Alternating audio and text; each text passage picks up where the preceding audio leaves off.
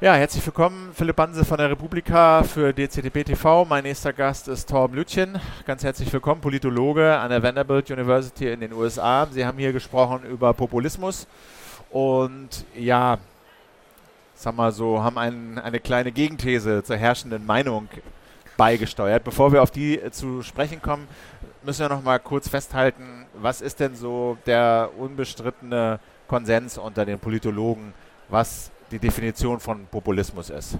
Was sind da so ein paar Rahmenparameter? Ja, ich, ich meine, diesen Konsens gibt es, glaube ich, in der Tat, was gar nicht so häufig der Fall ist eigentlich mhm. in der Wissenschaft, aber da gibt es ihn, glaube ich, schon über die Jahre oder Jahrzehnte, was sich herauskristallisiert hat als Minimalkonsens, was Populismus bedeutet. Und ähm, da sind wir uns eigentlich einig, dass es keine Ideologie ist, keine klare, feste, kohärente Weltanschauung, wie jetzt der Sozialismus oder Liberalismus, Konservativismus. Es gibt keinen Kanon von Büchern, wo das Werk niedergelegt ist, keine heilig mit, mit Heiligkeit fast schon verehrten Schrift, wie es bei Marx vielleicht der Fall ist. Das gibt es beim Populismus nicht. Ähm, es ist eine andere Geschichte. Es ist eher so eine Art von, äh, zum einen Stilmittel, zum anderen aber auch vielleicht eine vorideologische Mentalität, ähm, die eben nicht diese intellektuelle Reichweite hat wie eine echte Weltanschauung. Und die nicht so inhalts Genau, die ist inhaltlich geschwängert. Deswegen reden wir auch von Links- und Rechtspopulismus, weil die sich quasi beliebig mit fast allen Weltanschauungen ja. verbinden kann. Oder füllen lässt sozusagen. Genau, ne? richtig. Und ähm, äh, das Entscheidende eben ist, dass es im Zentrum des Populismus eine sehr einfache, aber zum Teil auch sehr effiziente äh, Zweiteilung der Gesellschaft gibt, die dort vorgenommen wird. Auf der einen Seite die äh, die, äh, das her, die dekadenten, korrupten, verlogenen Eliten, auf der anderen Seite das hart arbeitende, ehrliche, anständige Volk. Und der Konflikt besteht nur zwischen diesen beiden. Alles andere, was, existiert, was existiert an, an anderen Klassen, an Interessen, an Schichten, wird eigentlich negiert. Es geht immer um diesen Grundkonflikt und deswegen eben auch, das als letztes vielleicht, die Annahme, es gebe einen irgendwie empirisch auffindbaren allgemeinen Volkswillen, ähm, der besagen würde, dass das Volk tatsächlich eigentlich einer Meinung ist und höchstens vielleicht von Eliten manipulativ davon weggetragen wird.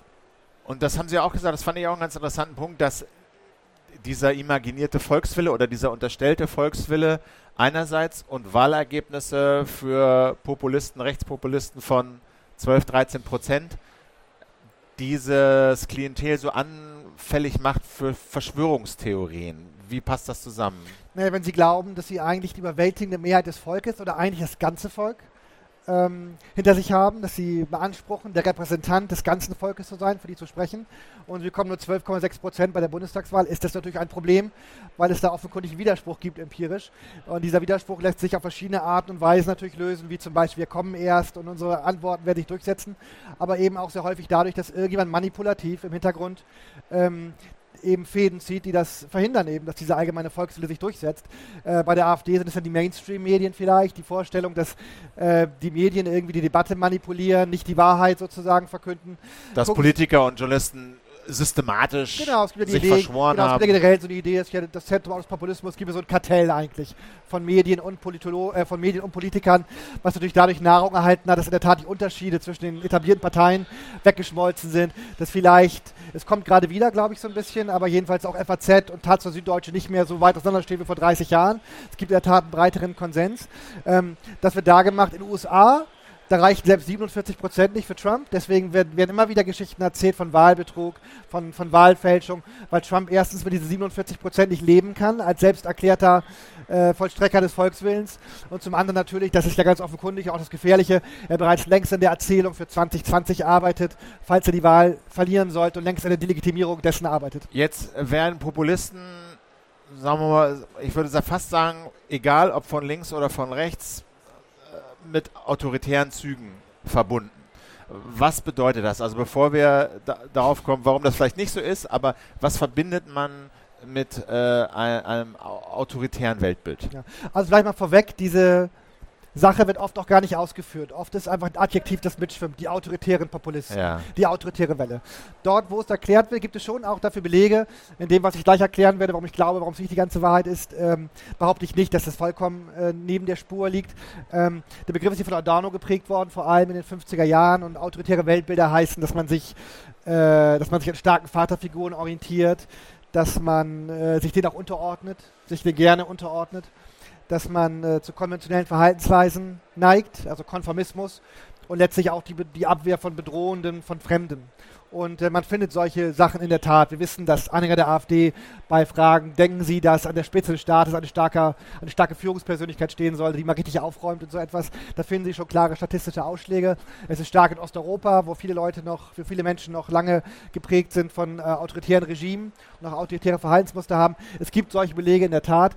Und das soll es bedeuten. Was daran, glaube ich, manchmal problematisch ist, dass eigentlich zumindest zwischen den Zeilen insinuiert wird, dass wir eigentlich so eine Wiederauflage 1920er, 1930er Jahre eigentlich haben und dieser Typus sozusagen jetzt ähm, wieder im Kommen wäre. Und ich glaube, da eben hake ich ein und sage, nein, es ist nicht dieser ganz äh, dieser ganz unwidersprüchliche, in der Tat autoritäre Charakter der Vergangenheit bei solchen totalitären Massenbewegungen. Der moderne Populismus ist anders. Nämlich Ihrer Meinung nach trägt er antiautoritäre Züge? Er trägt zum Teil eindeutig antiautoritäre Züge. Wie, wie kommt das? Wo, woher nehmen Sie das?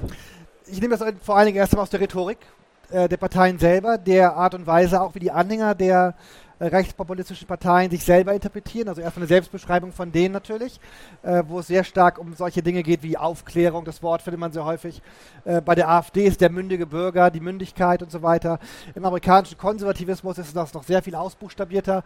Gibt es eine richtige Erzählung dazu zur liberalen Mainstream Society, die da als, als Cathedral, als Kathedrale bezeichnet wird, eigentlich, zu dem man zum Beten geht oder was zu reflektieren, wenn man selber ausgebrochen ist sozusagen aus der, aus der Herde, wo die Schafe die, der Herde folgen und jetzt sein eigenes Weltbild zusammensetzt und ist also generell sehr stark durch Sprache, eigentlich würde ich fast sagen, das Self-Empowerment, also der gegen der Institutionen auch. Gegen ne? Institutionen und ich würde fast sagen, gegen jede Art von Autorität. Und das liegt natürlich daran, dass Rechtspopulisten ähm, eben nicht, wie ich schon gerade sagte, nicht den einen heiligen Text haben, auf den sie sich beziehen, oder den großen Führer vielleicht, der von der Vorhersehung auserwählt ist, in dem sich die Weisheit verkörpert, sind auch nicht sehr religiös, gibt wenig religiöse Dogmen und deswegen eigentlich der Meinung sind, glaube ich, dass sie selbst schon ganz gut in der Lage sind, eigentlich die Komplexität der Welt selbst zu bewältigen und keine Hilfe brauchen. Daher Kritiker der repräsentativen Demokratie und äh, Befürwortung von direkteren Formen der Demokratie. Daher auch die Kritik an den Medien, weil man, glaube ich, in dieser populistischen Weltsicht einfach nichts zwischen sich und der Welt akzeptiert eigentlich, was vermitteln soll. Also ich finde, ich, also ich kann diese, die, die, äh, diese Argumentation nachvollziehen, dass es in der Selbstbeschreibung, in der Argumentation äh, diese antiautoritären Züge gibt und diese Selbstpositionierung auch so im politischen Diskurs. Ich habe nur das Gefühl, dass das ein Werkzeug ist. Das ist mhm. Mittel zum Zweck, um letztlich ja. doch autoritäre Ziele zu erreichen. Also es ist beides. Zum einen, ich würde niemals bestreiten, dass man nicht mit diesem Werkzeugkasten, wie Sie ihn beschrieben haben, ja. eine Gesellschaft äh, konstruieren kann, verändern kann, die am Ende autoritäre Züge trägt. Ja. Wenn man zum Beispiel stärkere ethnische Homogenität, äh, stärkere Rollen, traditionelle Rollen, Familienbilder vielleicht dazu zählen will, was man tun kann natürlich. Das ist klar. Trotzdem glaube ich, dass es eigentlich auch auf der Inhaltsebene und der Aktionsebene Konsequenzen hat. Die AfD zum Beispiel agiert ja nicht wie ein irgendwie streng disziplinierter äh, Kader, äh, äh Kaderpartei, äh, wo genau. alle wissen, was zu tun ist. Man sieht es bei Trump, ich habe es im Vortrag gerade gesagt, die Quintessenz des Müller-Reports ist eigentlich zu dumm für die Verschwörung und zu undiszipliniert für äh, Behinderung der Justiz. Das hat ihn eigentlich gerettet, weil selbst in seinem engsten Mitarbeiterkreis seinen, Antwort, seinen, äh, seinen äh, Aufforderungen nicht Folge geleistet wurde, weil es eben keine Massenbewegung gibt, die am Tag 1 wusste, das ist zu tun oder keine autoritäre, stringent durchorganisierte, genau. hierarchische ja, genau. Parteiorganisation. Genau, insofern hat es auch Konsequenzen, würde ich sagen, für die Art und Weise, wie es organisiert ist. Aber, ich, aber natürlich haben Sie recht, das heißt jetzt nicht, ich wollte Sie nicht hipper machen, als ja. Sie sind und sage, am Ende ist alles nur äh, anything goes. Das ist nicht das Ziel. Aber trotzdem passt ja Ihre Beschreibung auch in das, was Kollegen auch beschreiben schon seit längerem, die sich mit neuen Rechten und rechten Bewegungen befassen. Sie sagen, das Bestreben ist eine Art rechtes 68. Ja sagen ja. wir mal, anzustoßen zumindest, dass es eben nicht nur auf politischer Ebene mit Parteien versucht wird, äh, Inhalte durchzubringen, sondern die machen hippe Jugendmagazine, machen äh, Kochshows, genau. wo dann immer ja. rechte äh, Ideologie ähm, verbreitet wird. Genau. Klar, so habituell ganz stark, bei den Identitären zum Beispiel, die von autonom nicht zu unterscheiden sind. Das heißt, das ist etwas, was hier schon länger in der Tat, das kommt nicht von mir, länger festgestellt wurde, dass so ein bisschen die Rechte der Linken den Gestus der Revolte, der Befreiung vielleicht sogar irgendwie geklaut hat, sich jetzt als die eigentliche Gegenkultur und die eigentliche ja. Counterculture inszeniert. Ich würde sagen, das fügt sich da rein. Vielleicht mit dem Unterschied, dass das vielleicht wirklich nur am Ende des Tages habituell ist. Während ich glaube, das, was ich beschreibe, da steckt schon ein bisschen mehr dahinter. Es ist auch Stil, aber nicht nur Stil. Und wie ich schon sagte, sie sind nicht anti-autoritärer als wir. Aber ich glaube, sie sind genau wie wir alle vielleicht äh, auch die Kinder einer, einer sehr radikal individualisierten Zeit, wo es keine große Kollektive mehr gibt, die vielleicht, den, äh, wo man nicht, oder jeweils nicht mehr als Kollektiv angesprochen wird, als Teil einer Masse, sondern immer als Individuum angesprochen wird, das, das sich selbst empowert sozusagen, sich selbst in die Lage versetzt, sich die relevante Information zum Klimawandel zum Beispiel, das könnte man sich alles googeln sozusagen. Insofern würde ich sagen, es ist, eine, es ist äh, dem ähnlich, es passt da genau rein, aber es hat ein bisschen mehr Substanz vielleicht sogar als diese vielleicht nur habituellen. Was folgt denn daraus? Also für den Umgang mit, mit solchen antiautoritären Populisten. Ja, also ich weiß gar nicht, ob das jetzt nur davon informiert ist, sozusagen, von dieser These. Grundsätzlich habe ich sehr stark den Eindruck, dass wir äh, gelassener sein sollten. Also insofern bin ich wahrscheinlich eher de, auf der anti-alarmistischen Seite. Wir haben ja beides im Diskurs im Augenblick vielleicht. Äh, nicht, weil es, weil ich nicht, es gibt, es gibt Gefährdung, glaube ich, für unsere parlamentarische, repräsentative Demokratie. Das will ich gar nicht von der Hand weisen. Aber wie ich in dem Vortrag gerade auch gesagt habe, ich glaube, ein Szenario, ist, glaube ich, nicht zu fürchten. Ich glaube, dass mit dieser Art von Geisteshaltung, wie ich sie beschrieben habe, eben Trump gerade auch, habe ich ja gerade auch beschrieben, äh, welche, welche Schwierigkeiten er hat, äh, man keine ideologische Gleichschaltung der Gesellschaft irgendwie in die Wege leiten kann. Dafür bräuchte man, glaube ich, andere Instrumente, eine andere Art von Bewegung. Das droht also nicht. Gleichzeitig ist es unfassbar schwer, diese Leute anders ins Boot zu holen, weil eigentlich deren Programm ist äh, radikalisiertes, institutionalisiertes Misstrauen. Paranoia, würde ich sagen, auch sehr stark. Das heißt also die Vorstellung, man könnte die zurückholen, indem man irgendwie die, die Busverbindung im ländlichen Raum wieder ausbaut oder vielleicht noch einen Bürgerdialog veranstaltet, ist, glaube ich, sehr schwierig. Auch die Idee, dass man sie mit auf, dass man sie aufklären müsste, ist eigentlich fast ein bisschen absurd, weil diese Leute fühlen sich ja bereits sehr, sehr gut aufgeklärt. Und das wird also sehr schwierig. Insofern Patentrezept dazu habe ich nicht. Wir werden damit leben müssen, es wird bleiben, aber ich würde eben zur Gelassenheit, glaube ich, doch raten. Was halten Sie denn eigentlich von dieser These, dass zu einer lebendigen Demokratie, zu einer vitalen Demokratie auch Populisten dazugehören? Und dass eine Demokratie, in der es keine Populisten gibt, einschläft, äh, bisschen verfettet, selbstgefällig wird. Zu viel Populisten sind sicherlich schädlich, ja, die machen es halt kaputt, äh, die untergraben repräsentative Demokratie, Gewaltenteilung etc. Aber so ein gewisses Maß an Nervfaktor, an ja. Zwang, sich ständig selbst ja. neu zu erklären, die Institutionen neu zu erklären, zu rechtfertigen, dass das so eine Demokratie auch am Leben erhält. Also ich glaube, ich würde es ein bisschen anders formulieren, weil ich glaube, Populismus notwendig ist, weiß ich nicht. Also ich würde sagen, als Stilmittel ja. Muss ich auch unterscheiden zwischen Parteien, Bewegungen und Politikern. Und Populismus sozusagen so die Raison d'être ist, der Kern des Ganzen, wo man alles wegnehmen kann, aber nicht den Populismus. Und da, wo Populismus Stilmittel ist. Wo, das würde sagen, das ist ja auch das Schwierige oft in der Untersuchung ah. der Wissenschaft, dass natürlich jeder Politiker irgendwann auch mal populistische Stilmittel benutzt. So, das brauchen wir. Populismus selber, glaube ich, kann schon eine zersetzende Kraft irgendwie haben. Ich würde es anders formulieren. Das, was wir gerade Leben ist ja nicht nur äh, Populismus, es ist auch eine Rückkehr von Polarisierung, die völlig legitim ist. Es gibt natürlich politische Positionen, die nicht vertreten gewesen sind in den letzten 20 Jahren.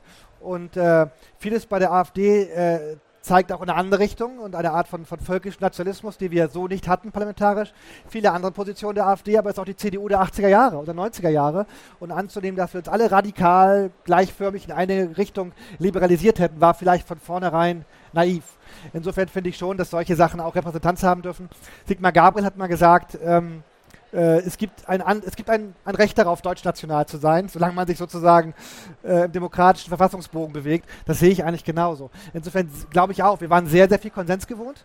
Übrigens, lustigerweise haben wir damals alle das als Krisendiagnose fast wahrgenommen. Na, ist langweilig und äh, der Republik geht so ein bisschen ja. der Streit aus, alles ist gleichförmig. Jetzt haben wir wieder Polarisierung. Jetzt, jetzt fürchten wir Weimar 1933. Die große Spaltung, alles genau. bricht auseinander. Insofern glaube ich, das ist ja beide Seiten irgendwie übertrieben und ich glaube, das, das halten wir schon aus. Wir halten das aus.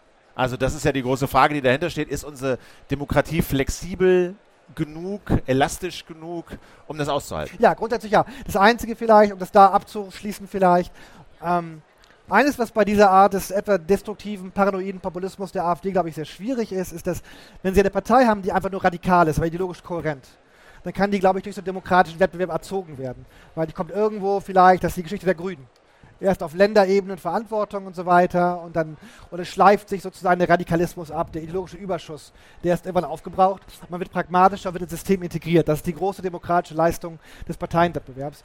Bei Parteien, die eher von der grundsätzlichen äh, großen Verschwörung ausgehen, ist es schwieriger. Ich kann nicht vorhersagen, ob die AfD sich irgendwie zubewegen wird, sozusagen auf die Regeln äh, der repräsentativen Demokratie. Das ist, finde ich jetzt im Augenblick schwer zu sagen. Aber ich würde mal ein Fragezeichen dahinter vielleicht setzen, weil ich glaube, das ist der Unterschied zu Parteien, die in Anführungszeichen nur vielleicht ideologisch äh, extrem sind, vielleicht zu anderen Parteien, aber sich irgendwie annähern können. Bei der AfD sind da eben andere systemorientierte Widersprüche, die es, glaube ich, der Partei sehr schwer machen werden. Aber das müssen wir nochmal erklären, das ist ja ganz interessant, weil das ist ja die, die, die große Frage, ne? Was haben die Grünen und die AfD, sagen wir mal, äh, mal, konstruktiv, äh, äh, phänomenologisch ja. gemeinsam? Und wo ist da der große Unterschied? Also es gibt ganz viele Unterschiede. Ja. die ganze Zeit habe, weiß ich jetzt nicht. Also die Milieu, die Grünen waren ein Milieu, das war die AfD natürlich nicht. Sozusagen die Grünen war es auch so, die Grünen haben sich auf die Republik zubewegt, aber die Republik ja auch eindeutig auf die Grünen. Bei der AfD würde ich sagen, hofft die Mehrheitsgesellschaft das jetzt eher nicht vielleicht, dass das passiert. Nein, was ich sagen wollte, was der Unterschied ist, drücke ich es mal so aus. Von Prinzipien können sie trotzdem Kompromisse machen. Also wenn Sie ein Programm haben, das vielleicht irgendwie sehr utopisch ist, können Sie sagen, 70 Prozent ist okay oder 30 Prozent oder irgendwas. Beispiel Grüne. Genau, ja. und das ist, das ist sozusagen der, die langfristige Erziehungsleistung von, von Parteiensystemen, ja. von demokratischem Wettbewerb. Es schleift diese radikalen Gegensätze irgendwann ab. Wo Sie aber sagen, die Grünen waren primär ideologisch inhaltlich getrieben genau. und konnten deswegen Kompromisse genau, es gab, machen. Es gab natürlich auch eine Art von Populismus, wie alle Parteien, gerade wenn sie in der, in der, Gründungsphase sind, wir vertreten was Neues, das Volk, ja. wie auch immer. Aber das war das Entscheidende. Das war sozusagen ein Programm, das zu dem Augenblick mehr, mehrheitlich in der Gesellschaft keine Mehrheit finden konnte. Und dafür hat man gekämpft und hat sich aber der, im Zuge dieser, dieses Kampfes eben auch angenähert, in Positionen einfach. Und ich glaube, wenn eine Partei vielleicht nicht dadurch definiert ist, dass sie ideologisch radikal ist, sondern dass sie einfach ein grundsätzliches Misstrauen hat an Institutionen und eigentlich, ah. ich würde sagen, fast in die Welt, dann ist es schwieriger, das sozusagen durch demokratischen Wettbewerb abzuschleifen. Danke für Ihre Zeit. Ja, danke schön. Danke fürs Zugucken. Dieses Video und andere Videos gibt es bei DCTP TV oder bei youtube.com-dctp. Danke fürs Zugucken. Bis dann.